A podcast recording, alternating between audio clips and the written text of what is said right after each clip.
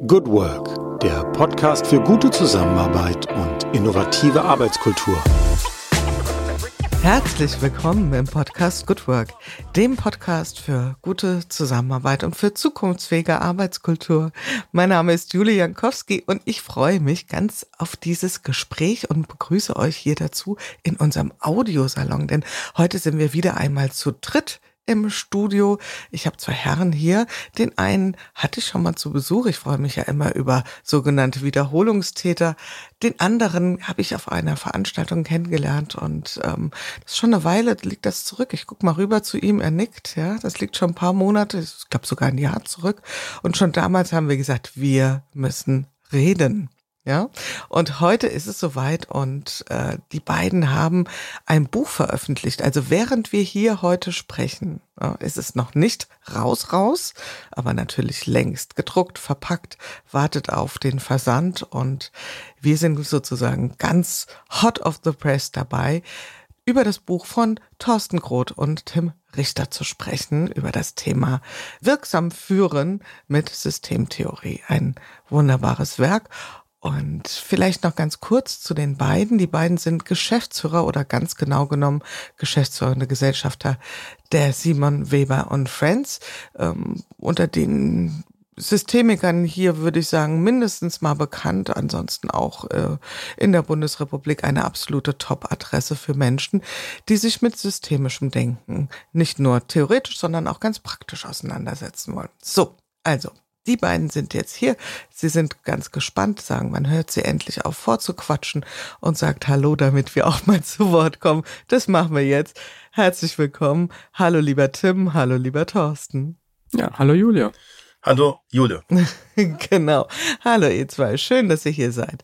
Und äh, es ist so jetzt, während wir hier sprechen, ist es noch nicht raus, das Buch. Ja? Und ich sage es nochmal ganz konkret, wirksam führen mit Systemtheorie. Ja? Also es ist noch nicht raus, das Buch, aber es ist ja so ein Gefühl von noch einmal schlafen, noch zweimal schlafen. Für euch als auch da wieder Wiederholungstäter nicht wirklich ein neues Gefühl, aber dennoch, Tim, ähm, wie gehst du, bevor ich frage, wie du heute aufgestanden bist, frage ich erstmal, wie gehst du heute äh, zu Bett, mit welchem Gefühl? Ach, das ist eine, äh, eine freudige Erwartung. Ähm, mhm. da ist das eine, wenn man äh, das Manuskript abgegeben hat, äh, mhm. dann, äh, wenn man die erste äh, äh, sozusagen äh, Drucklegung bekommt, die Druckfahne, und dann hat das ja schon eine ganz andere Form. Und dann ist es natürlich dann nochmal was anderes und Besonderes, wenn man dann das physische Produkt wirklich in Händen hält. Mhm. Genau, würdest du die Journey auch so mitgehen, Thorsten? Also von ein erster Gedanke, wir schreiben das Buch oder ich schreibe das Buch bis hin zu, na gut, ihr habt nicht diesen Hassel wahrscheinlich, es ist ja im Karl-Auer Verlag äh, erschienen und der ist, sagen wir, mindestens mal freundschaftlich verbandelt, aber trotzdem ist das ja auch nochmal so ein Meilenstein, ja, an dem man vorbeikommt, so Kontaktaufnahme normalerweise beim Verlag, dann schickt man Exposé und ähm, trotzdem muss ja irgendeine Art von Gremium sagen, ja, so können wir uns das vorstellen. Dann geht's los mit dem Schreiben. Ne? Dann gibt's irgendwann vielleicht zwischendrin Feedback oder auch nicht. Also ich kann mich an meine Schreibphase erinnern. Ich fand das wahnsinnig einsam. Ihr habt das zusammen gemacht und ähm, ja, und dann irgendwann ist es so, senden. Ja? Thorsten, habt ihr es auf einmal gesendet oder häppchenweise? Wir haben es auf einmal äh, gesendet. Wir haben natürlich, ähm, du hast recht, ähm, man könnte sagen, es ist ein Heimspiel. Gleichzeitig ist es ja nicht so, dass man jetzt, nur weil man nah verbandelt ist mit dem Karl-Auer Verlag, dass der Karl-Auer Verlag einfach jedes und alles nimmt. Also genau, da gibt's auch, genau, ein, da gibt's auch ein Gremium, da gibt es auch einen ähm, Herausgeberbeirat und da wird auch hingeschaut, passt, äh, was passt es ins, äh, was passt äh, wie ins Verlagsprogramm. Nun muss ich natürlich zugeben, jetzt bin ich rein Herausgeber für Management und Organisationsberatung und ähm, insofern haben natürlich die Kollegen dann ein bisschen kritischer geschaut, weil ich natürlich nicht mehr so kritisch äh, auf äh, das schaue. Gleichzeitig hat man ja einen eigenen Anspruch an ein mm, Buch. Total. Das muss so gut werden. Und wir haben ja auch schon Bücher in anderen Verlagen veröffentlicht. Insofern glaube ich, ähm, funktioniert das auch in anderen Kontexten. Ähm, aber man will es ja selbst richtig gut machen und man will ja selbst auch, auch später, noch Jahre später hinschauen auf dieses Buch. Mhm. Also dieser Druck, der nutzt sich nicht ab. Ja, das kann ich mir auch genau vorstellen. Vielleicht wird er sogar ein bisschen, also dieses ähm, Anspruch an, den, an das eigene Wirken, an das eigene Schaffen wird auf jeden Fall nicht weniger. Da sind wir ja schon fast beim Thema und beinahe hätte ich euch aus der äh, Verpflichtung rausgelassen, die Eingangsfrage zu stellen, nämlich wie seid ihr in den Tag gestartet, Tim? Wie bist du heute? Und das können wir sehr gut äh, noch beantworten. Es ist nämlich echt verdammt früh, eins der frühesten Interviews, kann man sagen. Ah, äh, bin, ich bin wunderbar reingekommen, äh, aufgestanden, äh, Fenster aufgerissen, frische Luft reinbekommen. Insofern ganz toll und auch die Blumen freuen sich und der Rasen, denn hier in Hamburg regnet es. Mm. Oh, es regnet, ja. Wir hatten hier gestern in Wiesbaden ein unglaubliche Gewitter und Platzregen und ja, also der Sommer 2023 zeigt sich ja echt nochmal hier und da mit einem extremen Gesicht. Naja, gut. Okay, Thorsten, wie bist du in den Tag gestartet? Ach, das ist interessant, wenn du sagst, äh, so früh, so früh gestartet, weil äh, wir haben äh, eine elfjährige Tochter und die muss natürlich zur Schule und äh, insofern mein Wecker klingelt eigentlich seit Jahren, man könnte auch sagen seit Jahrzehnten, weil es auch noch zwei ältere Söhne gibt, um 6 Uhr und ähm, mhm. 8.30 Uhr, dann ist man schon zweieinhalb Stunden auf oder 8.30 Uhr, 9 Uhr und alles ist gut. Ja, ja, das ist dann schon, oh, schon zwei Hemden durchgeschwitzt, ja. ja Wir reden heute über Systemtheorie. Es wird viel über systemisch gesprochen und manch einer, manch eine sagt systemisch, das ist doch auch quasi genau das gleiche wie systemtheoretisch. Und bevor wir zum eigentlichen Buch kommen, würde ich ganz gerne mit euch mal so ein paar Begriffe packen. Ja, also für diejenigen, die uns jetzt zuhören und sagen, oh, kalter Kaffee, dürft ihr vorspulen für alle anderen. Und ich weiß gar nicht, ob das so wenige sind, freuen sich vielleicht da nochmal eine prägnante Unterscheidung zu haben. Ähm, vielleicht kannst du uns da ein Stück weit auch helfen. Ähm, Tim, was sind für dich so, wenn du es versuchst, knackig und knapp äh, abzugrenzen, der Unterschied zwischen systemisch und systemtheoretisch?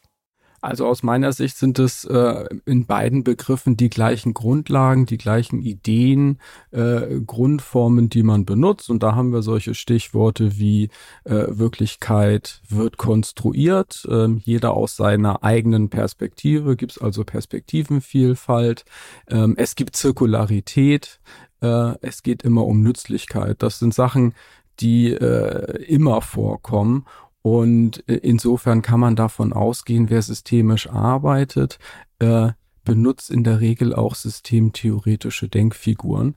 Wir betonen das immer so ein bisschen oder machen den Unterschied, weil es uns eben sehr wichtig ist, äh, auf die Theorie zu schauen, weil wir glauben, dass die Theorie tatsächlich einen großen Unterschied in der Praxis machen kann. Also wir ziehen die beiden Sachen ein wenig auseinander. Und äh, wenn man Systemtheorie sagt, dann hat man ein kleines bisschen vielleicht mehr so die Idee, äh, dass es tatsächlich ein Handwerkszeug ist. Ne? Also dass es nützlich ist, ein Werkzeug, äh, mit dem man dann eben auf die Praxis schauen kann und andere Dinge sieht. Mhm.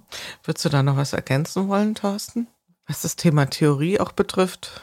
Ja, ist natürlich auch etwas, was uns schon, schon lange beschäftigt. Ähm, es gibt noch eine Unterscheidung, ähm, die in dem Feld öfter gemacht wird, von der wir nicht so große Fans sind, dass man das Systemische im gewissen Sinne normativ einsetzt, normativ ähm, wertend ähm, als richtig und falsch. Also systemisch zu führen ist richtig und dann also nicht systemisch klassisch mhm. zu führen ist falsch.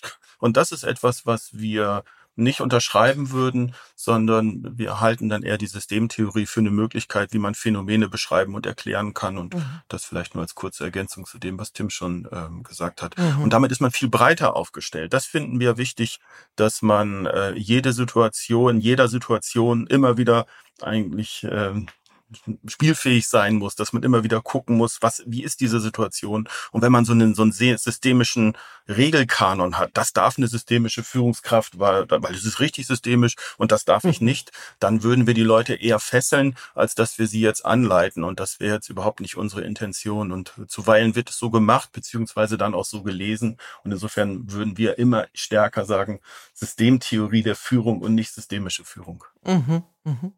Und ähm, ja, also ich sag mal, das, das Richtige in dem Systemischen, das ist ja schon eigentlich an sich ja ein Widerspruch in sich, denn es soll ja eine erweiternde oder Perspektivenerweiterung mindestens mal sein, ja, mindestens mal an der Stelle. Von daher schließt sich das ja eigentlich aus. Ich komme ja gern so am Anfang des Gesprächs nochmal an den Menschen, rücke ich ja so ein bisschen auf die Pelle, die hier sitzen. Und äh, deswegen, wenn wir schon beim Thema sind, äh, Thorsten, was waren so deine ersten Berührungspunkte mit Systemtheorie? Also auch wirklich mit diesem Action-Title und äh, dass du gesagt hast, ah, ah, kannst du dich dran erinnern? Ja, ich wurde reingeschubst. Die Geschichte erzähle ich öfter äh, zu Beginn. Ich gebe ja auch systemische Beraterkurse ähm, ich kannte nichts von Systemtheorie und ich habe im dritten Semester die Anfrage erhalten von einem Professor, ob ich nicht dann im Folge vierten Semester eine parallel zur Vorlesung Einführung in die Theorie sozialer Systeme ein Tutorium geben könne. Und ähm, ich fand diesen, diese Anfrage sehr spannend, weil das ging über normale Kopierjobs von Studenten hinaus und äh, war dann Tutor für Systemtheorie und äh, kannte Luhmann vom Namen aber mehr noch nicht. Und das hat dann dazu geführt, dass ich mich recht schnell und recht äh, schmerzhaft auch einarbeiten musste und immer ähm, Woche für Woche vor 40 Studierenden saß. Und das hat mich zum Systemtheoretiker gemacht. Und ich habe Spaß dran gehabt. Ja. Hast, du dich so bis, hast du dich so ein bisschen gefühlt wie Klavierschüler mit drei Stunden Erfahrung gibt, Klavierschüler mit null Stunden Erfahrung, Unterricht oder wie war das so? Ja, ah, so, so, ungefähr. Ich musste immer, ich musste immer voraus sein und mhm. ähm, das, ich habe mich einfach ganz praktisch, ich habe mich zwei, drei Tage die Woche auf die zwei Stunden vorbereitet. Und wenn man das ein Jahr lang macht, dann hat man schon ein bisschen was verstanden von der Systemtheorie. Und das mache ich jetzt seit 30 Jahren, aber das war die Basisbildung, das war ein Jahr lang eine gute Basisbildung. Zwangsläufig. Also an, an alle Menschen, die sich erstmalig mit etwas beschäftigen, gut hingehört.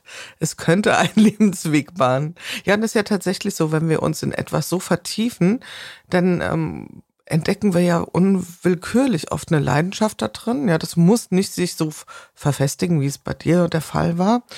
Nur diese, dieses Hinwenden, ob jetzt immer so frei gewählt oder nicht, führt ja zu etwas. Und dann bleiben wir ruhig nochmal so bei diesem, weil ich finde immer so diese ersten Spuren, ihr kennt das, wenn man etwas zum ersten Mal macht. Ja, ich habe das hier ja ganz oft schon erwähnt. Ich glaube, die Psychologen sprechen von primären Szenarien. Ähm, die verfestigen sich ja dann doch nochmal. Was war so dein allererster Eindruck? So, ähm, oh Mann, ähm, dickes Brett oder langweilig trocken oder wow, ganz neue Betrachtungswinkel. Kannst du dich daran noch erinnern?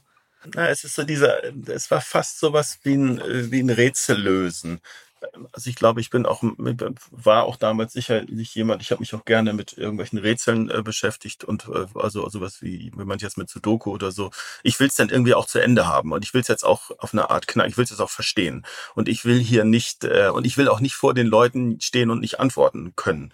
Also das waren, das waren so die Anreize, also dieses richtig das verstehen können. Wer Soziologie studiert, das habe ich dann ja gemacht, der wird ja sowieso vor Rätsel gestellt. Also den ersten Semestern haben wir Adorno gelesen und ich habe sogar noch Karl Marx gelesen, aber das sind ja alles Rätselbücher. Also das verstehst du ja erstmal nicht. Du, jedes dritte Wort musst du erstmal nachschlagen. Also wenn man jetzt nicht in einem humanitären Gymnasium war oder irgendwie sonst wie hochgebildet schon ins Studium kommt, und ähm, insofern war es sowieso alles Rätseln, aber, aber ein Anreiz, das auch zu verstehen. Und dann waren diese Grundideen, die Tim schon gesagt hat, die kamen ja parallel. Wirklichkeit ist konstruiert, äh, zirkuläres Denken. Dann kommen so Denkfiguren wie, wieso steht da jetzt, ein System ist die Einheit der Differenz von System und Umwelt. Was will der Mensch von mir? Und daran mal weiterzudenken und dann zu merken, wie spannend ist das doch jetzt, wenn ich so anfange zu denken. Also die ganz primären Denkfiguren, die wir jetzt noch vermitteln, die dann, um den Bogen auch vielleicht noch zu, zu schlagen, ohne dass es jetzt zu abrupt wird, die jetzt auch in unserem Buch nochmal vorkommen, die stehen ja in, in soziale Systeme drin. Und äh, insofern sind die schon vor 30 Jahren einmal schon mal richtig durchgearbeitet worden. Und ähm, das ganze, mein ganzes Leben ist nichts anderes als Entfaltung von dem Wissen, was ich mir dort angeeignet habe, auf viele unterschiedliche, sehr praktische Art und Weisen in Beratung oder aber in Führungskräfteentwicklung oder Beraterausbildung. Genau, und zu diesem Bogen kommen wir ja auch gleich noch, denn ihr wollt es ja nicht bei, wie du so schön sagst, bei Rätsellösen belassen, ja, oder bei Denkgedanken weiterführen, was an sich schon eine tolle Sache ist, sondern ihr wollt ja damit auch ein, etwas an die Hand geben, etwas sehr Praktisches, ja. Und ich glaube, dieses Spiel mit Praxis und Theorie, das äh, behalten wir uns, machen wir mal einen Knoten ins Taschentuch, das äh, nehmen wir uns mal für heute ganz wirklich vor die Brust. Tim, deine ersten Spuren nicht zur Systemtheorie, aber zum Thema Führung. Wann ist dir zum ersten Mal das Phänomen Führung begegnet und in welcher, in welchem Gewand kam es daher? Ja? Ähm, also sagen wir mal so, dass man das bewusst erlebt hat, sicherlich im Berufsleben, äh, wo man das äh, stärker mitbekommen hat. Ähm, am Anfang, wo man vielleicht andere Führungskräfte hatte, aber dann natürlich auch in den Situationen, wo man äh, dann selbst äh, in Führungsrollen gegangen ist. Denn ähm, ich habe ja, bevor ich bei Simon Weber Friends ähm, angefangen habe, über 20 Jahre in unterschiedlichen äh, Führungspositionen ja auch gearbeitet. Und insofern äh, war das ein Thema, was mich ähm, den größten Teil meines Berufslebens begleitet hat. Und da kann ich mich Thorsten insofern anschließen, dass dann auch immer wieder die Frage ist, die ich mir dann ja tagtäglich als Führungskraft gestellt habe, wie kann man sowas eigentlich gut machen? Wie gelingt mir es eigentlich, einen guten Führungsbeitrag zu leisten? Mhm. Und bevor wir selbst Führungskraft werden, gibt es ja mindestens mal den Schritt, also üblicherweise zumindestens, dass wir Führung erleben als mhm. äh, ja, also ich sag mal an der Stelle bewusst, auch wenn das Bild falsch ist, als Konsument von Führung. Wir kommen da gleich noch zu. Was waren da so deine ersten Ideen, Fantasien, die du da hattest oder auch tatsächlich Erlebnisse? Also was war für dich so, ah, okay, so scheint Führung zu gehen. Ja, wir kennen das alle, ähm, diese Art von, von Wissen, die sich aufbaut. Ne?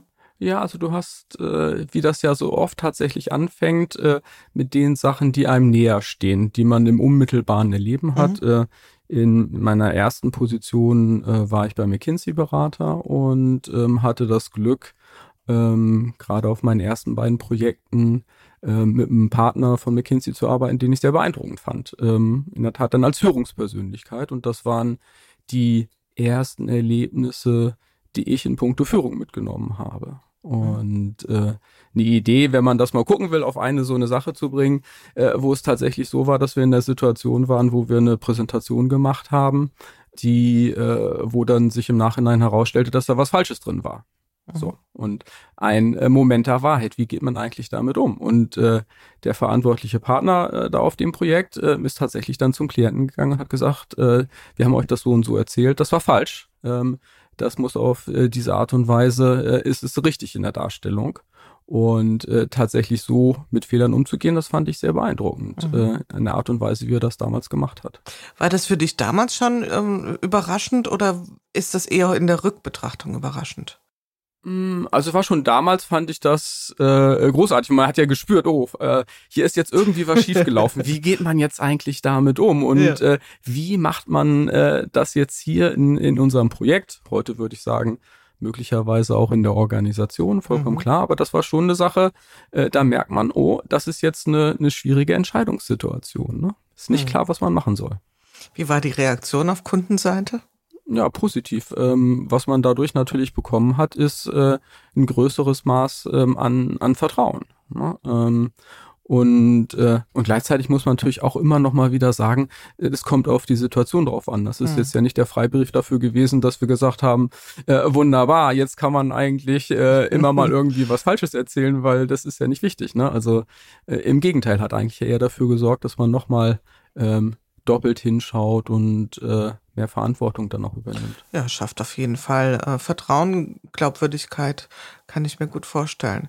Ich kann mich auch noch erinnern, mein erster äh, äh Job, Nebenjob als, als Studentin, also noch, ja, kann man ja immer so sagen, wir neigen ja dazu, auch sowas so einzuteilen, wie das ist ein Job, ja, da habe ich halt eine Aushilfstätigkeit und jetzt bin ich so richtig in der Arbeitswelt. Und das ist natürlich totaler Käse, ja, weil wir sind da ja auch schon Teil einer Arbeitswelt, vielleicht mit einer anderen Rolle.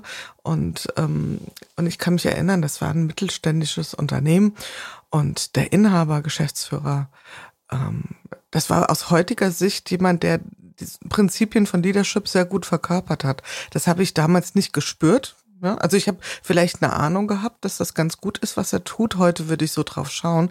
Deswegen auch nochmal danke äh, für deine Rückmeldung, weil ich das ist, glaube ich, schon so, dass wir Dinge heute mit unserem heutigen Wissen anders einsortieren, als wir es im Moment des Erlebens sehen. Aber was wir sicherlich tun, ist, dass wir in dem Moment spüren und deswegen auch nochmal kleine Notiz an alle, die offiziell in der Führungsverantwortung sind. Die Menschen spüren, da ist etwas, was vielleicht in der Art und Weise besonders ist, also besonders im positiven Sinne. Wir können es vielleicht noch nicht in ein Kategoriensystem einsortieren, ja, das vielleicht noch nicht, aber wir spüren, da ist was ähm, deutlich merkbar positiv oder eben nicht und das hinterlässt Spuren. Ja, das prägt in einer Art und Weise, ganz weit zu gehen. Aber gut, gehen wir ein Schrittchen weiter und äh, kommen wir vielleicht auch mal zum Buch, was heißt vielleicht, ganz sicher sogar. Und es heißt, ich betone es nochmal, wirksam führen mit Systemtheorie und spätestens beim Wörtchen wirksam, also beim allerersten Wort, würde ich sagen, okay, hier geht es definitiv nicht nur um Theorie, denn wir wollen eine Wirkung erzielen. Deswegen frage ich mich als allererstes natürlich, ähm, welche Frage beantwortet das Buch für wen, Thorsten?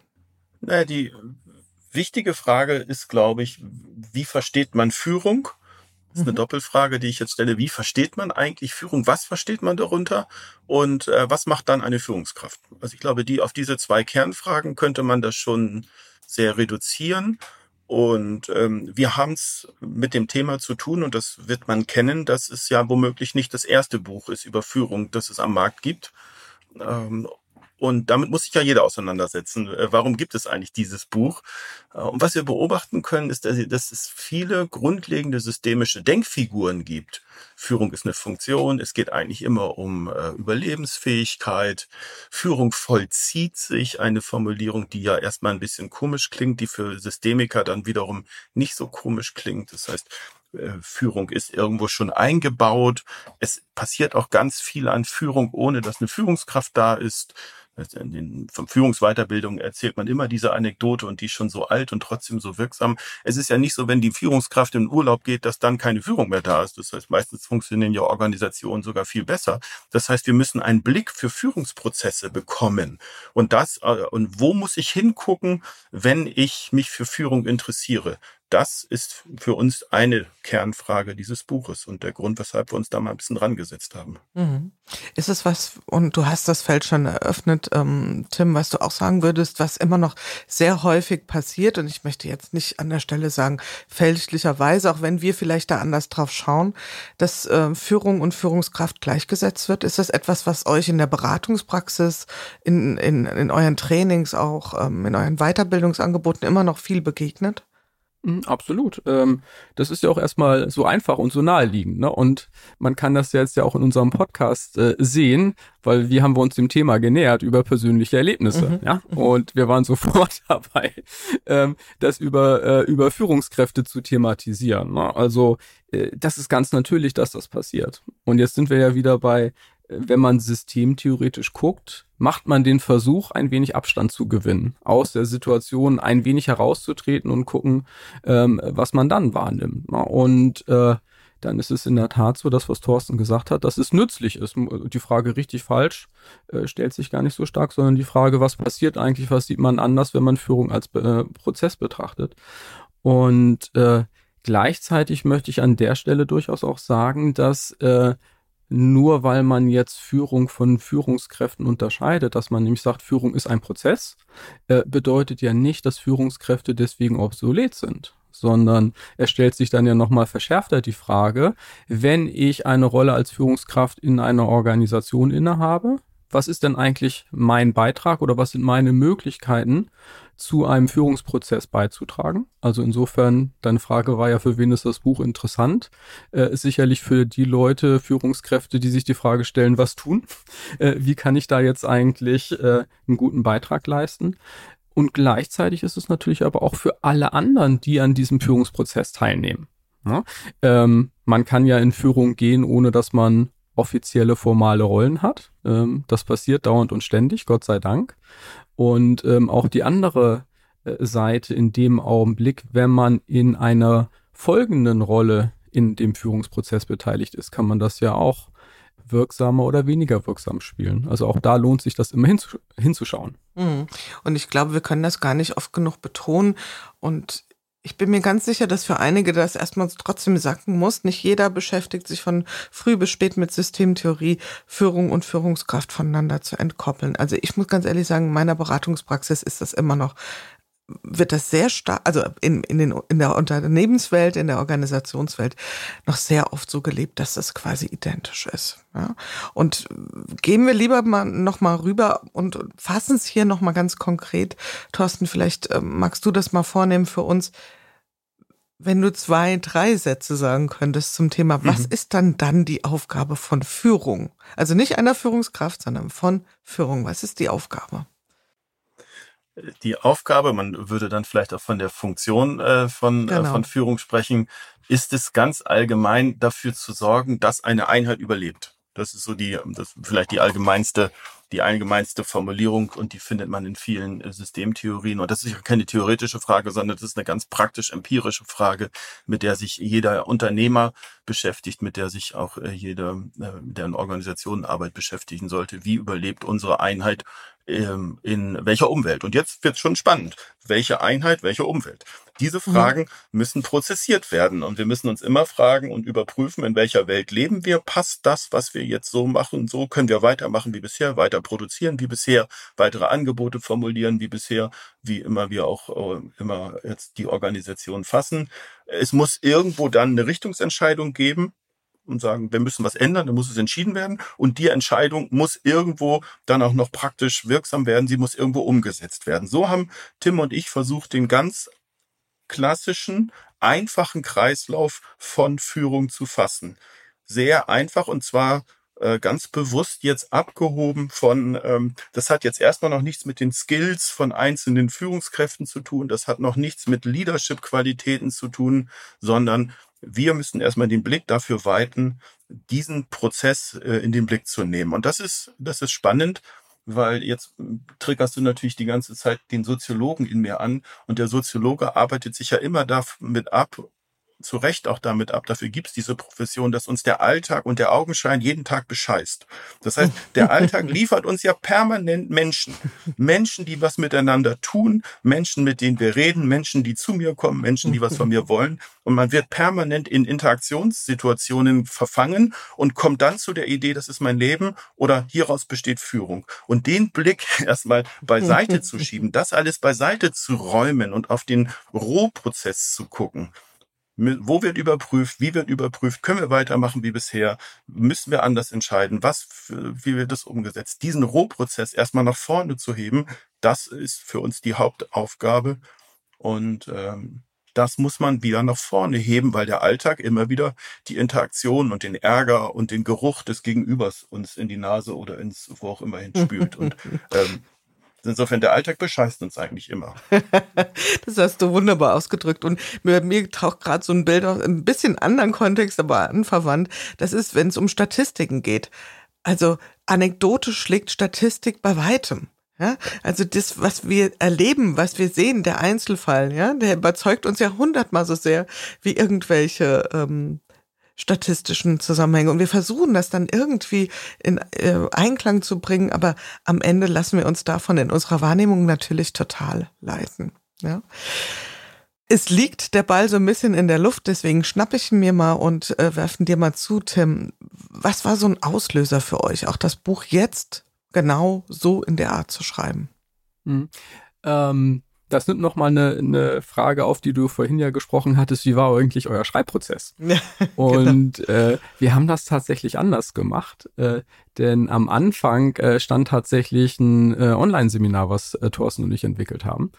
Und äh, für dieses Online-Seminar haben wir uns überlegt und geschaut, was sind eigentlich wesentliche Impulse die wir sehen, die wichtig sind, wenn man äh, sich mit Führung auseinandersetzt. Da sind dann am Ende 20 Impulse rausgekommen und äh, für unser äh, Online-Seminar haben wir dann 20 Impulse tatsächlich erstmal geschrieben, auf einer Webseite veröffentlicht.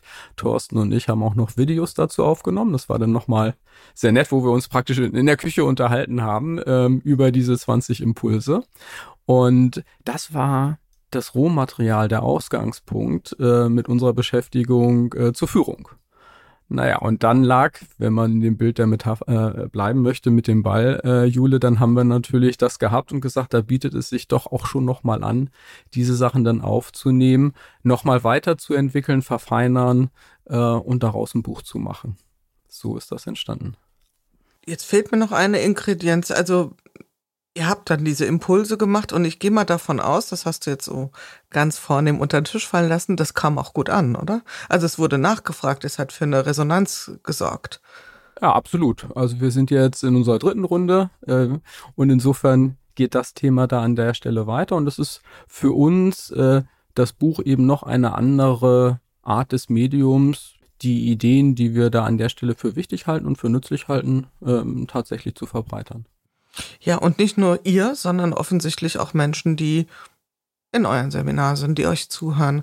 Was ist das drängendste Thema? Also ich will da noch so ein bisschen drauf hin, Thorsten. Ähm, Gibt es irgend sowas, ja, ist jetzt auch wieder sehr auf eine Person zugeschnitten, vielleicht in der Ausdrucksweise, aber gibt es ein drängendes Problem in den Organisationen, was sozusagen jetzt sich nur nach vorne stellt, wo ihr sagt, vielleicht haben wir da einen kleinen Beitrag, großen Beitrag, einen wichtigen Beitrag ähm, leisten können mit unseren Dialogen, mit unseren Impulsen und jetzt zusammengefasst in dem Buch. Was wäre das so? Na, ich glaube, wenn man ähm, jetzt ähm, in den Seminaren, aber auch in unseren Beratungen und in anderen Kontakten, auch mit Führungskräften, wenn man sich mit denen unterhält, dann äh, haben sie sehr, sehr drängende, dringliche Probleme, ähm, wie sie einerseits die hohen Ansprüche der Mitarbeiter an individueller Sinnerfüllung ähm, bedienen können. Das Spannende für uns, jetzt haben wir gerade über Führung als Funktion geredet, ist ja, dass wir in einer Zeit leben und ich meine, da kennst du dich ja zu gut aus, Jule, das ist ja dein Thema mit äh, New Work oder nicht lieber Good Work. Ähm, wir sind ja in einer Welt, in der die individuellen Ansprüche extrem nach oben gefahren werden, quer zu den Funktionsnotwendigkeiten einer Organisation, um es mal ganz besonders trocken jetzt hier zu benennen. Mhm. Aber diese Funktion, Funktionsnotwendigkeiten einer Organisation sollte man nicht äh, dauerhaft äh, wegfallen lassen. Und das ist, das ist für das, was wir erleben, dass eine Führungskraft äh, beides jetzt leisten muss. Sie muss auf der individuellen Ebene Sinnerfüllung, also in der Interaktion, auch wenn es nur ein Mini-Teil der Führung ist, aber das muss man leisten können und man muss sich um die Überlebensfähigkeit kümmern. Und dieses beides zusammenzubringen und nicht permanent zu denken, ich habe ein Defizit, weil wenn ich das eine mache, kümmere ich mich nicht um das andere, sondern zusammenzubringen und immer wieder ähm, wir nennen es ja auch Orientierungshilfen, eine Führungskraft genau darin zu bestärken. Es ist richtig, wenn du dich um deinen Mitarbeiter kümmerst. Es ist richtig, wenn du dich um dein Team kümmerst. Du musst dich um deinen Bereich kümmern. Du musst dich um die Organisation kümmern. Und bitte vergiss nicht, Organisation äh, leben in einer Gesellschaft. In der Gesellschaft geht es um Nachhaltigkeit. Und das bitteschön aber auch noch. Das ist man könnte sagen, das kann dann ja in die Verzweiflung treiben.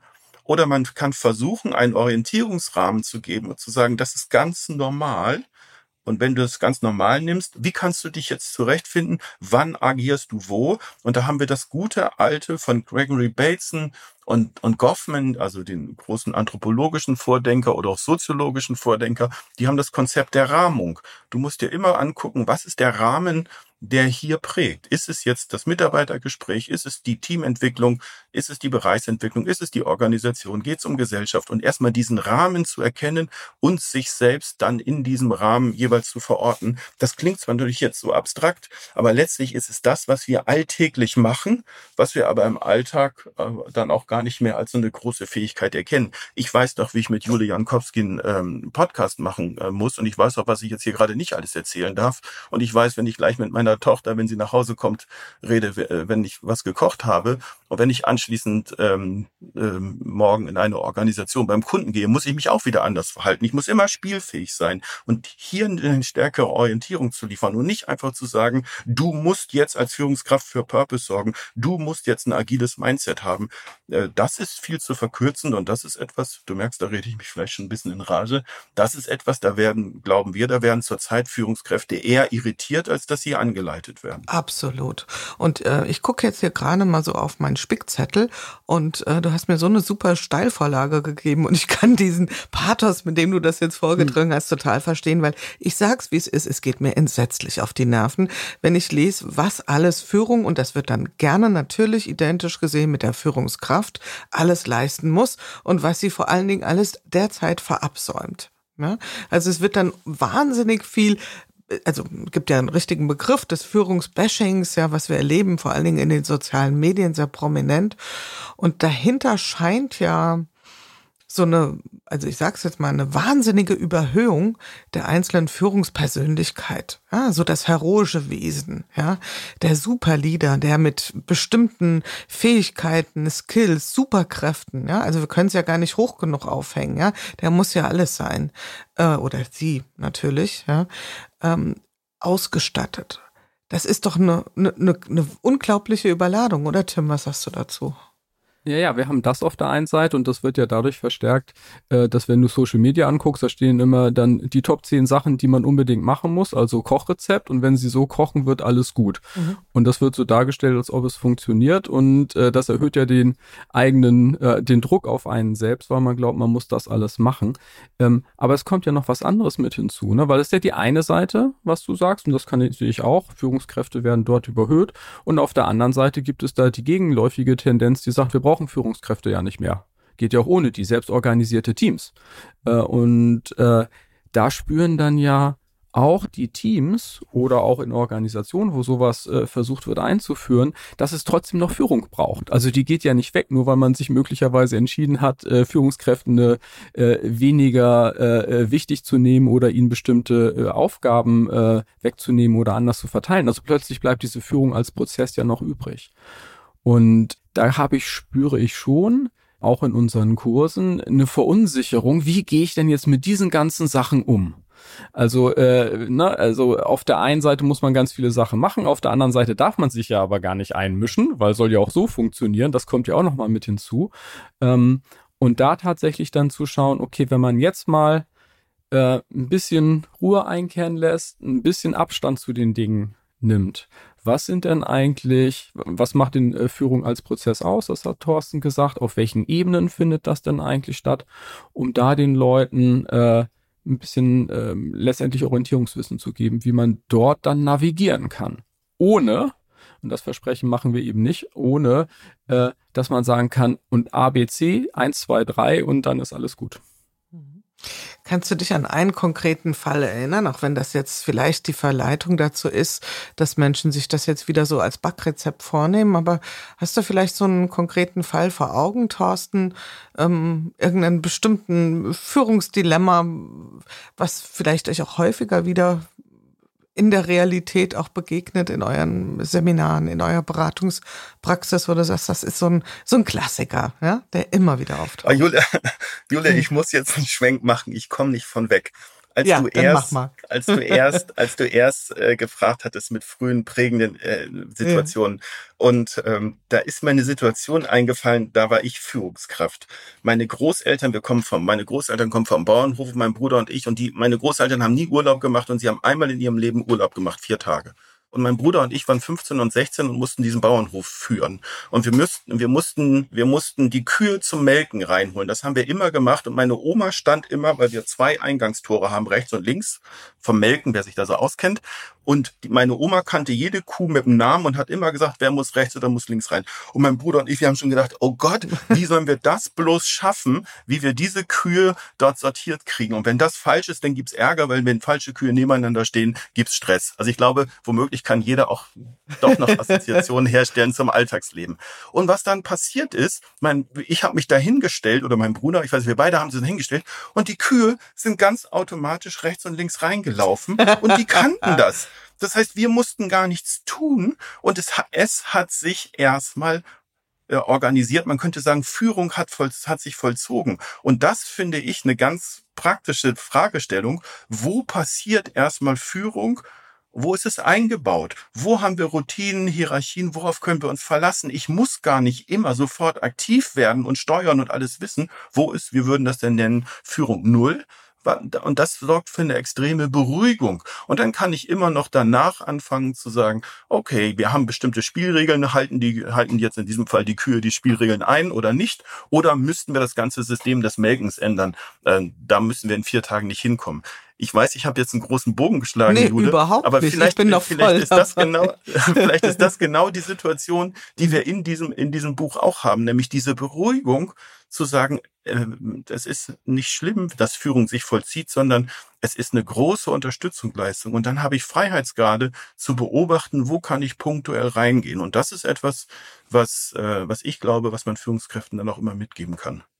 Ich finde das wahnsinnig entlastend. Deswegen, ich finde, die Geschichte äh, ist ja eine perfekte Analogie. Und ich nebenbei bemerkt, äh, fand ich es auch spannend auf meine persönliche Frage, wann habt ihr zum ersten Mal Führung erlebt, dass ihr relativ natürlich dann schon gleich in die Rolle als eigene Führungskraft gesprungen seid. Und diese Geschichte, äh, sowas hatte ich auch so ein bisschen vom Auge.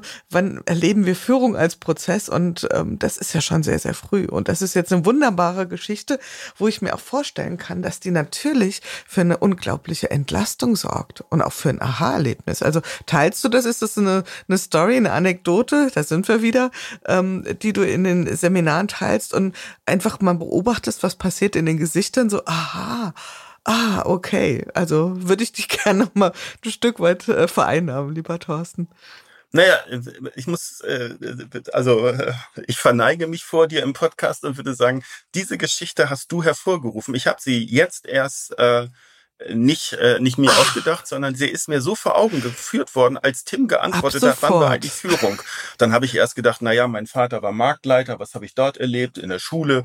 Und dann fiel mir diese Situation an, mein Bruder und ich äh, drei Tage lang, es war auch noch der Nachbar im Hintergrund, falls was schief läuft, aber diese Situation, die ist mir da vor Augen gekommen und ich werde sie zukünftig erzählen und ich denke jetzt schon, verdammt, man, Tim, wir hätten sie auch ins Buch nehmen können. Vergeudete Jahre im Seminar, Mann, Mann, Mann. Und es sind genau diese Geschichten, Geschichten, ja, wir, wir waren dabei, jede Geschichte schlägt jede Anekdote, jede Prozessbeschreibung. Wenn wir es paaren, dann sind wir super smart. Ja, dann sind wir super smart, weil dann ist es wirklich auch eine echte Handreichung. Weil, also in meinem Kopf hat diese Geschichte total viel gelöst, dass ich sagte, was eine Anmaßung. Ja, also auch, ich meine, ihr wart kleine Jungs oder 15, 16, ja. Groß. Ich finde das so eine, was für eine Anmaßung zu glauben, wir könnten dann diesen Job übernehmen und sofort äh, genauso gut wie die Oma agieren. Und wenn wir es nicht tun, dann ist das ganze System geht einen Bach runter. Dann haben wir hier, was weiß ich, ja, Animal Farm oder keine Ahnung. Ja, und zu sagen, ah, vielleicht steckt doch ganz schön viel Intelligenz in dem System drin, ohne dass ich, der Hero, hier mich aufschwinge und alles Steuerplaner mache. Ja, und deswegen, wir, wir kommen nochmal rüber, das war überhaupt nicht weit gesprungen. Ich danke dir herzlich für die Geschichte. Tim, wir kommen nochmal ein bisschen, wie viel Intelligenz steckt denn in dem System drin? Weil nochmal eine ganz kurze Rahmung. In eurem Buch geht's ein ganzes Kapitel um das Thema die Führungskraft. Dann geht ihr aber natürlich auch auf die Organisation als System im Ganzen und betrachtet dort auch das, wenn ich es richtig so überflogen habe, äh, ähm, Führungsprozesse. Ähm, wie viel Systemintelligenz steckt dann in Organisationen? Also die sich jenseits dessen, was sich als offizielle Führungskraft äh, identifizieren lässt. Wie viel steckt da drin und woran erkenne ich das? Also es steckt unheimlich viel äh, Intelligenz äh, in äh, Organisationen drin. Ähm, das sind die Strukturen, Prozesse, die Routinen, die Dinge, die man hier so macht, die sich über Zeit eingespielt haben, entweder weil sie vielleicht formal gesetzt wurden oder ähm, weil sie sich einfach in der Praxis so ergeben haben. Und das sind Dinge, die sich in der Praxis bewährt haben. Sonst hätten sie sich ja nicht durchgesetzt. Mhm. Ähm, das ist also Sachen, die äh, dazu beigetragen haben, dass die Organisation erstmal so überlebt. Und wenn man das so möchte, sind das äh, gewissermaßen äh, diese äh, verwendeten Spielregeln, die da sind, und Thorsten hatte kurz darauf hingewiesen, die kann man tatsächlich als Führung nullter Ordnung verstehen. Oder ein anderer äh, Begriff dafür wäre Führung auf Autopilot. Mhm. Da wird nämlich gar nicht mehr äh, diese Schleife, ist das eigentlich richtig, was wir hier machen? Wir müssen entscheiden, wie es geht und dann umsetzen. Das wird durch solche gelebten Spielregeln, ist das schon automatisiert, fest eingebaut, fest verdrahtet. Das passiert automatisch. Mhm. Und äh, das ist ein ganz großer Teil der Organisation ausmacht. Das merkt man spätestens dann, wenn man als äh, neuer Mitarbeiter, Mitarbeiterin in eine Organisation kommt äh, und dann anfängt ja am Anfang genau diese ähm, offiziellen und inoffiziellen, aufgeschriebenen, ungeschriebenen Spielregeln wahrzunehmen und zu gucken, äh, was ist denn eigentlich das, was ich da jetzt mache, äh, muss, äh, um in diesem Spiel mitzuspielen. Ne? Und dann kommt eben erst danach, wenn die erstmal alle gesetzt sind, gibt's halt immer noch mal wieder Situationen, wo sie dann eben nicht so genau passen, mhm. wo man diese Spielregeln möglicherweise schauen muss, welche müssen wir denn jetzt anwenden? Muss man drüber nachdenken. Oder äh, wie ist denn diese Spielregel jetzt konkret hier auszulegen? Ähm, muss man auch gucken, wie es dann aussieht. Und dann sind wir tatsächlich dann in dem, was wir Führung erster Ordnung nennen würden. Ne? Also in diesen Graubereichen, in den Unbestimmtheiten, in den Sachen, äh, in den Lücken, die noch da sind. Äh, und da sind natürlich viele. Da findet dann plötzlich Führung statt. Von Führungskräften, aber, so wie äh, Thorsten es auch beschrieben hat, durchaus von wem auch immer, der dann, der oder die in der entsprechenden Situation die Initiative ergreift und Dinge tut. Mhm was setzt sich stärker durch? Die Regeln, die wir aufschreiben oder die ungeschriebenen? Thorsten. Sehr platte Frage. Vielleicht gibt es genau. eine platte Antwort, vielleicht auch nicht. Klar. Die, die platteste systemische Antwort ist, es kommt drauf an. Da bist du aber auch nicht, damit bist du nicht zufrieden. Danke. Ähm, ähm, die Ungeschriebenen, die haben sich durchgesetzt und ähm, und sind sind anschließend nicht mehr so leicht veränderbar. Das ist das ist etwas. Also du kannst die geschriebenen Prozesse, die geschriebenen Regeln kannst du dir angucken und kannst sie in die Beobachtung, in die Reflexion bringen und kannst sie verändern. Und die ungeschriebenen, die musst du erstmal in die Beobachtung bringen. Und das ist ja ein ganz, das ist ein ganz spannender Prozess. Und erst wenn man die ungeschriebenen in die Beobachtung gebracht hat und vielleicht noch nicht aufgeschrieben hat, aber zumindest mal, mal irgendwie zusammengefasst hat, was sind eigentlich hier unsere ungeschriebenen Gesetze? Was ist eigentlich unsere Kultur? Ich arbeite ja viel mit Familienunternehmen. Das ist ein hoch, hoch relevanter Punkt, weil die gar nicht so in der Verschriftlichung sind. Ähm, erst dann kann man ähm, auf die ähm, kann man sie verändern. Und insofern kann ich jetzt äh, nachdem ich erst es kommt drauf an gesagt habe jetzt am Ende dieser zwei Sätze sagen die ungeschriebenen die kulturellen Regeln sind dann die die relevanteren und die stärkeren auf Dauer. Das erleben wir ja auch immer wieder mit mit jedem mit allen Ideen von agiler Transformation dass am Ende bestimmte Kulturen dann sich doch durchsetzen. Und es hat nichts mit der Überlebensfähigkeit zu tun. Das ist immer ganz wichtig, dass solche kulturellen Praxen, Praxis, da ist zwar irgendwie äh, geronnene Intelligenz von früher mal eingebaut und das sollte man auch wertschätzen, weil es wurde ja schon über Jahrhunderte probieren Organisationen sich an Kunden anzupassen und an Märkte anzupassen. Ähm, da ist viel geronnene Intelligenz drin, die sollte man wertschätzen und gleichzeitig sollte man immer sehen, das sind die alten Antworten. Man muss immer wieder überprüfen, sind die alten Antworten auch die Antworten auf die neuen Herausforderungen. Mhm. Und diese Lücke, im Prinzip, Tim hat es ja erst auch schon gesagt, die kann nur Führung schließen. Mhm. Und da sind wir ja auch wieder beim Thema Kontextualisierung, ja, was ihr auch, wir haben uns vor paar Minuten da intensiver drüber gesprochen, dass Führung sich dem auch, ja, ich sag mal, beugen muss, ja, und anpassen muss. Äh, du hast davon gesprochen, Tim, dass sich die Spielregeln ja auch durchaus mal ändern können. Ist es etwas, was ihr in der Beobachtung, ihr seid ja ganz nah dran an, an Organisationen, äh, wo sich da eine Dynamik erhöht hat, ja, also dass sich da Führung in den Spielregeln schneller, dynamischer ändern muss, als wir das vielleicht noch vor, sagen wir mal, zehn Jahren oder so erlebt haben? Oder ist das auch, ich sag mal, medial überhöht? Dieses Bild?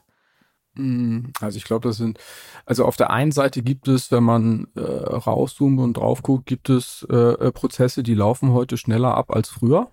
Also wenn man erst mal ein ganz kleines bisschen länger geguckt, wenn man früher irgendwie mit Japan gearbeitet hat und einen Brief geschrieben hat, dann hat das ziemlich lange gedauert mit der Kommunikation. Mit dem Fax äh, ging es ein bisschen schneller, äh, war schon noch mühsam. E-Mail ist schneller.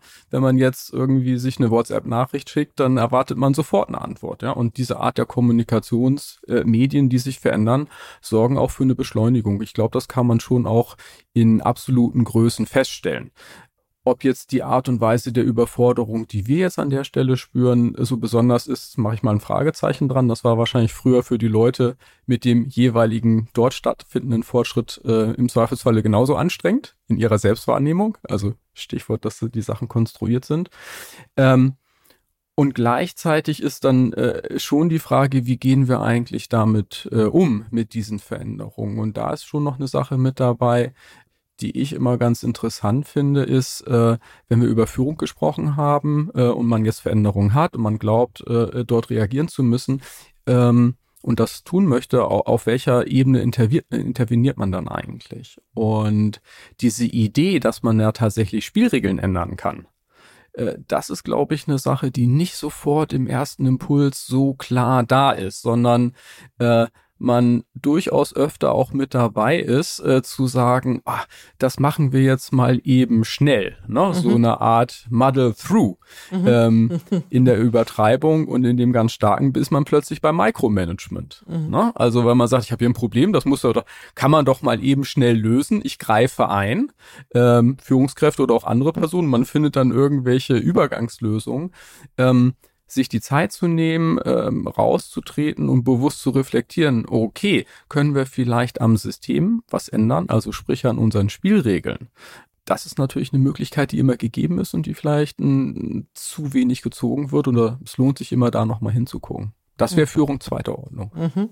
Okay, jetzt haben wir sie schon äh, durchdekliniert und Wisst ihr, was mich wundert? Ich guck mal euch beide an, aber wird, glaube ich, die Frage jetzt auch mal rüber. Ihr merkt schon, ich versuche da so ein bisschen paritätisches Prinzip hier mit den Antworten einzuhalten. Thorsten, es gibt ein Wort, das haben wir noch nicht einmal in den Mund genommen. Und dabei ist das so wichtig. Hast du eine Idee? Ist, hast du es schon vermisst? Das ist das Wort der Entscheidung. Ach so, ja, die, haben wir es noch nicht? Also das, Nein, doch, wir doch, nachhören. doch, doch, doch. Haben wir schon? Der, hat die Führungs Moderatorin gepennt? naja, in der Führungs-, in dem Prozess hatte Thorsten, glaube ich, drüber gesprochen, ja, von dem Überprüfen und dann entscheiden. Aber ich gebe dir recht, Jule, äh, man kann das noch mal stärker mit den da können wir, stellen. Das könnte und das sollte und das machen wir jetzt auch. Ja, Also, unter anderem würde ich sagen, und ihr dürft mich da gern korrigieren, ihr seid die äh, Experten, ist ja eine Funktion von Führung, wenn nicht sogar eine ganz zentrale. Wie organisiere ich Entscheidungen? Ja? Und ähm, bleiben wir mal dabei, Thorsten. Ich stelle dir gar nicht eine Frage, ich lasse dich mal mit der These alleine und du sagst mal was dazu. Ich finde die These sehr gut, äh, auch wenn das vielleicht nicht die Frage war, dass ich es bewerten sollte. Wie organisieren wir Entscheidungen? Weil das auf einen Punkt hinweist, der, der uns sehr wichtig ist, dass wir, so ähnlich wie wir es vorher schon diskutiert haben, nicht denken, dass das Entscheiden eine Fähigkeit eines Managers ist. Ist er entscheidungsfähig? Ist er durchsetzungsstark? Mhm. Kann er sich wie auch immer äh, schnell entscheiden? Kann er mit Widersprüchen umgehen? Ist er ähm, widerspruchsfähig. Das heißt, wir zementieren ja dann diese Idee, und jetzt bin ich wieder beim Alltag, der uns bescheißt, ähm, dass der Einzelne entscheidet. Es wird entscheiden, ist ein Kommunikationsprozess. Und dieses äh, dieser Kommunikationsprozess, der ist in bestimmten Sitzungen. Oder er vollzieht sich am Abend. Oder er vollzieht sich in Mail-Kommunikation oder über Zeit gerinnt etwas. Und auf einmal wird eine Entscheidung klar, obwohl noch nicht mal jemand entschieden hat. Und diese Prozesse erstmal zu beobachten, um dann zu sagen, wie und wo und wann sind eigentlich Entscheidungsprozesse wie bei uns organisiert? Das wäre ein Kernbestandteil von Führung. Nämlich, äh, das ist ja auch total spannend. Äh, mach mal eine Forschung und wir sind viel, wir sagen ja auch, wenn wir es dem Kunden nicht so verraten, aber in unseren Weiterbildungen, wir sind ja eigentlich Ethnologen der Organisation oder Ethnologen des Organisierens, würde man mhm. vielleicht noch eher sagen. Und mit den Kunden daran zu arbeiten. Erzählen Sie mir doch mal eine Geschichte von relevanten Entscheidungen. Ähm, wie, wie, wie vollziehen die sich bei Ihnen? Und dann kommen vielleicht manchmal so heroische Entscheidungen, aber dann würden wir nochmal nachfragen, würden sagen, nee, stopp, ich vermute mal, da gab es bestimmt noch viel mehr. Und dann zu hören, na ja, ich habe mit dem gesprochen und ich habe mit jenem gesprochen und wir sind, haben noch mal mit einem Kunden und dann sind wir zu dem Gründer gegangen und dann müssen Sie hier noch wissen, Herr Groth. Und dann ähm, und sage ich, und wenn Sie die, die Entscheidung verkündet haben, was ist dann? Naja, dann ist ja die Entscheidung noch immer gar nicht getroffen. Nur wenn anschließend andere sich auch dementsprechend mhm. verhalten und sich nicht totlachen über eine Entscheidung da oben und anschließend weitermachen wie bisher, erst dann sind eigentlich Entscheidungsprozesse gut organisiert. Und in diesem Fluss, also Entscheidung als wirklich einen, multiplen Prozess von Kommunikationen, die parallel laufen zu sehen, die vielleicht zu Lachnummern führen, vielleicht dazu führen, dass ein Werk geschlossen wird oder, um es nochmal schöner zu sagen, auch ein, ein neues Werk zu eröffnen. Erst dann haben wir es mit äh, Entscheidungen zu tun. Und das sind alles Organisationsprozesse. Also Organisation und Entscheidung. Nicht zufällig hat Niklas Luhmann ja diesen Titel gewählt für sein Hauptwerk. Ähm, äh, das gehört schon sehr stark zusammen und das äh, war in deiner Frage schon angelegt. Mhm. Und Oder in der These. Ich würde, genau, und ich habe dir die Frage, diese, das ist ja keine Frage, ich habe ja eine These, mal einfach so eine Aussage in den Raum gestellt und dich darauf mal ein bisschen rumdenken lassen oder nicht. Ja, das hast du ja schon sehr, sehr oft getan. Ähm, Ich überlege mir gerade, wenn ich zu, ich sag ja gerne, zu Schraubenhuber und Co. KG ginge, ja? also ein grundständiges, bodenständiges, mittelständisches Unternehmen und sage, Herr Schraubenhuber, wie organisieren Sie denn Ihre Entscheidungsprozesse? Meine Vermutung wäre, der würde mich angucken und sagen, okay, was meint sie denn jetzt? Ja? Weil das, was du beschreibst, das ist wahrscheinlich auch die Faktor zehnmal so schlaue Frage zu sagen, erzählen Sie uns doch mal von einer wirklich großen Entscheidung. Wie ist, wer hat denn da mit wem gesprochen? Wie, wie, wie kamen Sie denn dazu, sich so oder so zu entscheiden? Weil dem Ganzen liegt ja zugrunde, dass sich jede Systemorganisation seiner regelhaftigen Entscheidungsprozess überhaupt bewusst ist, das überhaupt als solches paraphrasieren würde, da hätte ich ja schon mal ein Fragezeichen. Tim, was glaubst du, ist das was, was in den Unternehmen überhaupt so klar ist? Also, ja, oder denkst du, also haben die so ein, ja, dann geht's dahin, dahin, dahin, ja, und dann wissen wir alle, dann gibt's natürlich auch nochmal Wege, wie es faktisch wirklich läuft und ich hätte die Vermutung, ist nur eine Hypothese, dass man sich dessen überhaupt nicht so bewusst ist, dass man, wenn man sie so mit der Frage konfrontieren würde, die meisten sagen würden, uff, da muss ich jetzt mal drüber nachdenken. Was also wäre deine bin, Einschätzung, Tim? Ich bin bei dir, dass oft genug da äh, es passieren könnte, da muss ich mal drüber nachdenken oder man überrascht ist, wenn man sie danach fragt und das dann vielleicht sogar auch mal aufschreibt und visualisiert. Mhm, genau. Ähm, dass man da als Gruppe, als Team sagt, das ist ja interessant. Ich glaube schon, dass dieses Wissen vorhanden ist, implizit, weil die ja ganz genau wissen, wie wissen. man zu Entscheidungen kommt. Nee, nee, das kann man da jetzt noch nicht so als Vorstandsvorlage ins Gremium tun. Da müssen wir erst noch mal mit, mit der Person sprechen oder mit der und äh, äh die Abteilung noch mal hören. Also das intuitiv sind die Sachen schon da.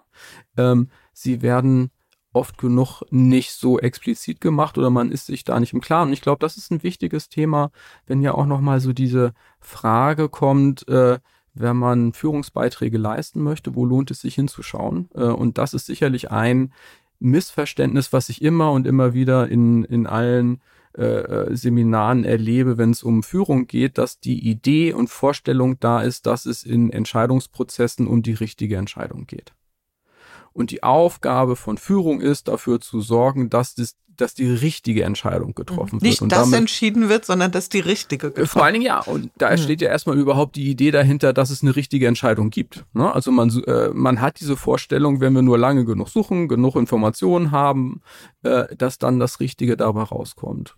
Und da nehmen wir ja eine andere Position ein und sagen, naja, mal angenommen, dass es richtig und falsch in Entscheidungssituationen so gar nicht gibt ähm, sondern dass es immer zwei Seiten gibt, weil das macht ja genau eine Entscheidung aus, dass man nicht genau weiß, ob A oder B. Ne? Weil wenn es klar wäre, würde man das ja machen, ist dann ist es ja ausrechenbar. Ähm, allein diese Idee oder die Aufgabe der Richtigkeit einer Lösung gibt plötzlich Freiheitsgrade und gibt dann auch die Möglichkeit, sich darüber, nach, äh, darüber nachzudenken, wie organisieren wir denn Entscheidungsprozesse, wie gehen wir damit um und äh, dann ist im Grunde genommen in Entscheidungen die Rationalität, ne, weil wir ja schon irgendwie ein Maß haben, kann man es irgendwie nützlicher machen, ist möglicherweise nicht diese Frage, ob richtig oder falsch, sondern die Frage, haben wir eigentlich ausreichend viele Optionen, Möglichkeiten in den Blick genommen? Also mit anderen Worten, ähm, wie können wir uns einigermaßen sicher sein oder ein gutes Gefühl entwickeln, dass wir nicht wesentliche Sachen haben liegen lassen? Mhm. Das bedeutet viele Leute zu fragen, mit in, äh, mit in den Blick zu nehmen und dann zweitens auf der anderen Seite zu schauen, ähm, haben wir noch Zeit, mhm. weiter zu schauen? Oder ist die Zeit eigentlich um, so dass jetzt tatsächlich entschieden werden muss? Also dann hat man wieder den Entscheidungsprozess im Blick und da kann Führung tatsächlich einen großen Unterschied machen. Mhm. Jetzt sagt der Herr Schraubenhuber, ähm, Thorsten, das ist total gut und ja, da sollten wir wirklich mal anders drauf schauen und nicht so erst, was ist die richtige Entscheidung. Aber in dieser einen Sache hier, ja, also bei allem, was recht ist, Herr Grote, haben wir einfach nicht die Zeit. Da muss sofort eine Entscheidung her. Ja? Und jetzt kommt's, sie muss schon auch richtig sein. Wir wissen, das ist ein Dilemma. Wie geht ihr mit solchen Dilemmata um? Ja? Beziehungsweise, wie schaut ihr drauf? Wie schaust du drauf, Thorsten? Ja, du stellst ja ein doppeltes Dilemma. Du stellst ja eine Frage, du stellst den Fragekontext ja so und bringst mich in das Dilemma, dass da natürlich gar nicht mehr viel möglich erscheint. Ähm, aber äh, das, äh, das Spannende ist ja, wenn ich jetzt, ich kenne sowas ganz gut. Also insofern, mhm. den, den, den Herrn Schraubenhuber, Schraubenhuber kenne ich zufällig aber auch, äh, den du da jetzt gerade nach vorne hebst.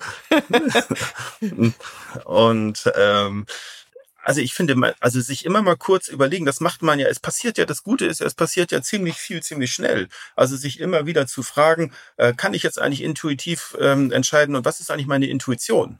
Und wenn wir sagen, so schnell, so schnell heißt ja nicht in einer Minute. Also ist es etwas, wie würde ich typischerweise jetzt hier entscheiden, ist die Situation, ähm, die, ich, die ich jetzt habe, eine, äh, die mir gute Anlässe gibt, weitermachen, äh, weiterzumachen wie bisher? Habe ich alle relevanten äh, Personen mit hinzugezogen? Habe ich, haben wir noch Zeit, ein anderes Gremium mit hinzuzuziehen? Kann ich irgendwo noch eine Schleife ziehen? Äh, das sind ja alles noch Möglichkeiten, die selbst unter Zeitdruck immer noch, äh, immer noch möglich sind, wenn wir jetzt nicht in Notfallsituationen sind. Und sich dieser Sache immer gewahr zu werden, äh, das finde ich, äh, finde ich, äh, dafür sollte immer noch Zeit sein. Das Spannende ist, waren wir gerade mit Herrn Schraubenhuber, Herr Schraubenhuber, und ich, weil ich ihn ja so gut kenne, äh, der wird mir ja auch erzählen, alle sagen, ich bin so ein patriarchaler Alleinentscheider. Aber wissen Sie was, Herr Groth, äh, bevor ich diese Entscheidung treffe, wenn irgendwas an einer, an einer Maschine nicht funktioniert, da bin ich schon vor 30 Jahren zum Kunden hingefahren und habe mir das genau angeguckt. Und dann bin ich vor 15 Jahren auch noch immer hingefahren. Das heißt, er hat so viel kondensiertes Wissen. Also insofern ist in seine Geschichte auch ganz viel Kundendialog mit eingeflossen und Erfahrungswissen mit eingeflossen. Und insofern sind das jetzt auch immer gar nicht die schnellen Alleinentscheider, sondern da ist schon kondensiertes Wissen dabei.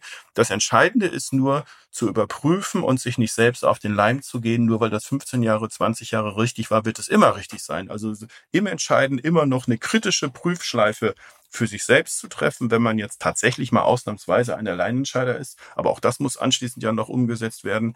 Oder aber mit anderen nochmal eine schnelle kritische Schleife zu ziehen und nicht einfach äh, weiterzumachen wie bisher. Das halten wir für hochrelevant und ähm, den Herrn Schraubenhuber werde ich auch äh, dran erinnern, wer denn das, was er jetzt sagt, auch anschließend umsetzen muss. Und wenn die diese Entscheidung nicht äh, nachvollziehen können und anders hätten treffen wollen, dann werden die auch das nicht so umsetzen. Insofern hat seine schnelle Entscheidung denn sowieso keine äh, hm. schnelle gute Wirkung. Mhm. Ich frage mich auch manchmal in so Situationen ist vielleicht keine besonders gute Intervention. Ich frage mich trotzdem, wenn wir es jetzt mal ein, ein Chaining nach unten betreiben, was ist dann noch schwieriger? Nicht entscheiden oder die vermeintlich falsche Entscheidung treffen? Ja, kann auch noch mal was auslösen im Gedanken, ja, dass man sagt. Es geht ja immer also, um Prüfschleifen. Also es geht ja immer um Prüfschleifen zu etablieren. Also sich zu, zu wissen, dass jedes Handeln eigentlich immer nur Probehandeln ist und jedes mhm. Entscheiden ja auch, mhm. also erst in der Entscheidung kriegst du ja auch eine Idee von Angemessenheit und Richtigkeit und zumindest eine Entscheidung so zu treffen, dass sie auch revidierbar bleibt. Äh, das äh, ist ja dann der systemtheoretisch inspirierte Trick. Genau, und dann, und dann auch bitte ähm, diese Schleifen auch wieder so organisieren, dass sie nicht genau das abbilden, was ich sowieso schon weiß und denke. Ja? Das ist ja auch so ein Klassiker, das kennen wir ja auch, ja. Wir hatten auch so ein äh, äh, Kollekt, wie heißt das? Kollekt, kollektiver, nein, Quatsch, jetzt weiß ich, kollegialer Einzelfallentscheid, ja, also wo man quasi nochmal die Meinung einholt. Ähm, eines Einzelnen. Das habe ich auch in der Praxis äh, sehr wirksam erlebt äh, bei einer Führungskraft.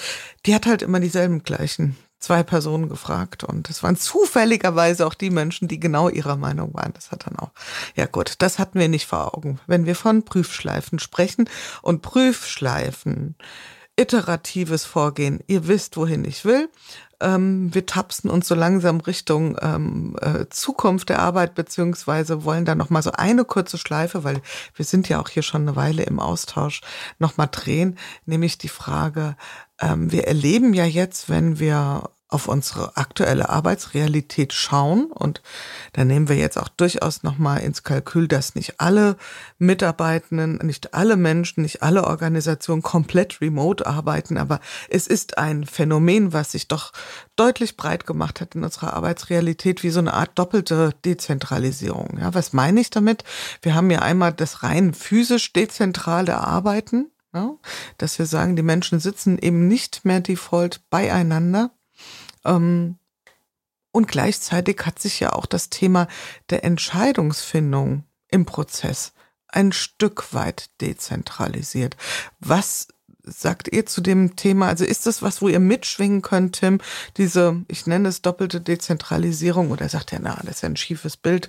Ähm, was geht da so durch deinen Kopf, wenn du das so siehst? Hm, also ich kann das nachvollziehen, äh, dass du sagst, wir, wir haben diese beiden Phänomene. Also es wird stärker versucht und äh, darauf geachtet und ähm, als normal angesehen, in Entscheidungsprozessen mehr Leute mit einzubinden was auch ein Stück weit eben mit den Erwartungen zu tun hat. Ne? Thorsten hatte das ja gesagt, Entscheidungen äh, sind nur dann nützlich, wenn sie auch entsprechend äh, danach Umsetzung erfolgt. Also man versucht, äh, das zu machen, was hinter dieser Idee der Entscheidung stand. Und deswegen wird man zirkulär, ist man gut beraten, zirkulär darauf zu achten, mal angenommen, wir entscheiden das jetzt, äh, wird das denn eigentlich auch mitgetragen und die Wahrscheinlichkeit, dass sowas passiert, kann dadurch steigen, wenn äh, mehr Leute in den Entscheidungsprozess eingebunden werden. Was mir durch den Kopf geht, äh, sind halt, ist die Frage, was bedeutet insbesondere das hybride Arbeiten, das Remote-Arbeiten für Organisationen mittel- und langfristig. Weil das stelle ich mir schon vor, dass das eine extreme Herausforderung für Organisationen ist. Äh, sie leben im Moment sehr stark von dem Kapital, was angehäuft wurde, dass man sich nämlich kennt.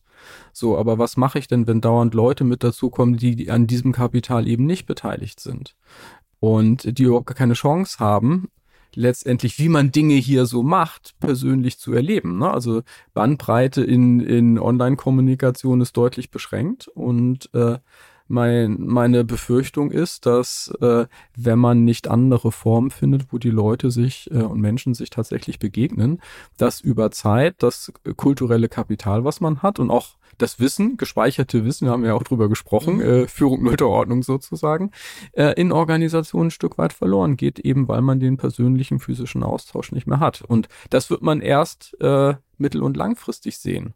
Hm, ich glaube auch, da sind jetzt, jetzt wird ja schon ganz viel drüber gesprochen, Verbundenheit mit Unternehmen. Ja, sie singt, nein, sie singt nicht. Und dann frage ich immer, okay, den Fragebogen würde ich gerne mal sehen. Anderes Thema.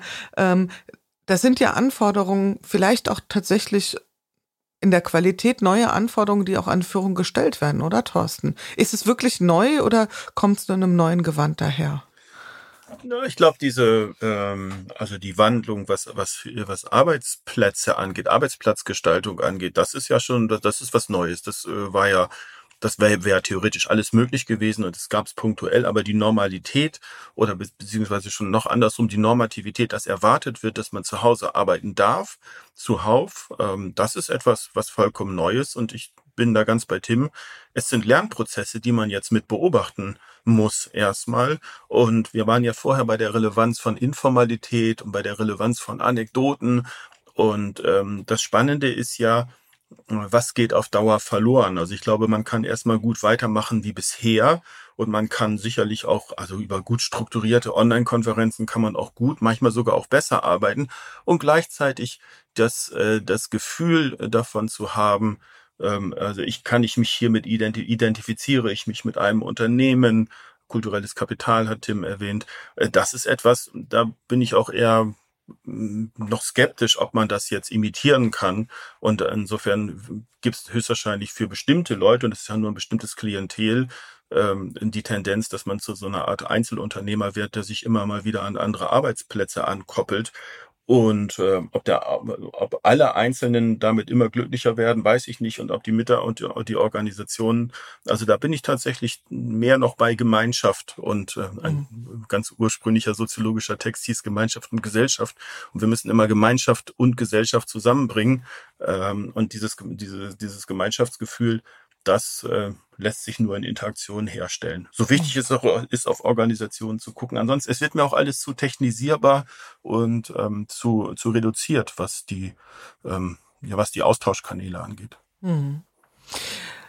Ja, dir liegt noch was auf der Zunge, Tim. Ja, was man ja auch durchaus dann noch hat, äh, ist dadurch, dass sich Kommunikationsformen verändern, ähm, werden plötzlich Dinge sichtbarer, die wir sonst immer als selbstverständlich hingenommen haben. Ne? Mhm. Also an einer Stelle im Buch sagen wir, ein, eine wichtige äh, Art und Weise, äh, wie man wirksam wird als Führungskraft, ist kommunizieren. Da sagt jeder, boah, ja, also, das ist ja ein ja. No-Brainer, was mhm. denn sonst? Ähm, Aber du merkst ja äh, genau in, in der Art und Weise, wenn plötzlich remote gearbeitet wird und die Leute verteilt sind, dass Kommunikation plötzlich mal nochmal wieder eine ganz andere Bedeutung hat. Ne? Wann besprechen wir was, auf welche Art und Weise? Wie gehen wir mit der Sachdimension um? Wie gehen wir mit der Sozialdimension um? Was vielleicht sonst in einem physischen Treffen automatisch, selbstverständlich, automatisiert mitläuft, ne, wieder. Führung nullter Ordnung ein Stück weit, äh, muss man jetzt plötzlich äh, tatsächlich sich anstrengen und auf eine andere Art und Weise bewusst Rahmungen schaffen. Ne? Mhm. Und insofern glaube ich schon, dass dadurch dann auch nochmal ähm, an Führungshandeln äh, mhm. ein anderer Anspruch antritt und man andere Praktiken lernen muss. Mhm.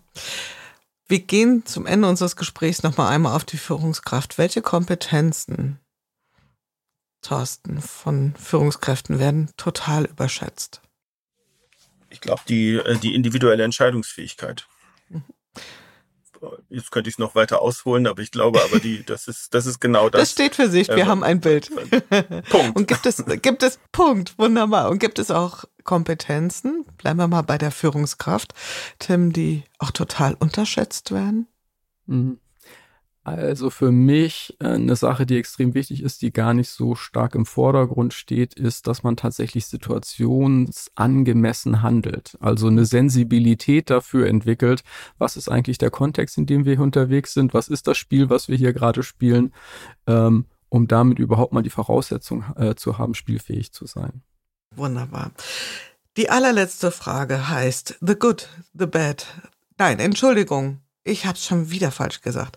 The Good, The New, The Ugly. Ja, der Film heißt so. The Good, The New, The Ugly. Was, ähm, bringen wir es mal in einem kurzen Punkt, wirksame Führung mit Systemtheorie, das Gute daran, lieber Tim? Da würde ich sagen, Wirksamkeit ist möglich. Wirksamkeit ist möglich. Oh, eine sehr schöne, hoffnungsvolle äh, Variante. The New, was ist das Neue, was ihr postuliert oder anbietet, Thorsten? Neu ist, dass wir das alte Konzept der Spielfähigkeit nach oben heben. Mhm. Und welches Akli lassen wir hinter uns, Tim, mit eurem Buch? Boah, da würde ich jetzt mal sagen, es ist wirklich ugly. Äh, wir werden es nicht hinter uns lassen. Es kommt drauf an. es kommt drauf an. Eine, ja. eine, eine gute Antwort von jemand mit systemischem Hintergrund. Es kommt drauf an. Ihr zwei, jetzt kommt es drauf an, dass wir ähm, einen guten Schwung finden aus dem Gespräch raus. Ich versuch's mal. Es war für mich eine wunderbare Reise mit euch beiden. Einmal quer durch das, durch die systemtheoretischen oder auch systemischen Blicke auf das Thema Führung und hier an der Stelle nochmal ganz bewusst die Differenzierung zwischen Führung als Prozess und Führungskraft, dieses Zusammenlegen. Das haben wir heute, glaube ich, ganz gut hingebekommen, das auch nochmal an der Stelle zu trennen. Wir haben über Interaktionsmuster, wir haben über verschiedene Führungen, nullte Ordnung, erste Ordnung, zweite Ordnung gesprochen, über das wichtige Thema der Entscheidungsfindung und der Entscheidungsprozesse und wir haben ein paar herrliche Anekdoten gehört, aus denen wir, glaube ich, nicht nur heute, sondern auch vordahin ganz viel lernen können. Und ich könnte noch so viel mehr aufführen. Jetzt für heute erstmal ähm, alle, die uns jetzt zuhören, ran an den Rechner oder in den Buchhandel das Buch bestellt. Äh, es wird euch sicherlich Perspektivenvielfalt eröffnen, euch in der Führungsarbeit, wie auch immer sie aussieht, wirksam unterstützen. Und dafür danke ich euch beiden erstmal und auch für das tolle Gespräch. Vielen Dank, lieber Tim. Vielen Dank, lieber Thorsten. Ja, danke, Jule. Danke, auch von mir.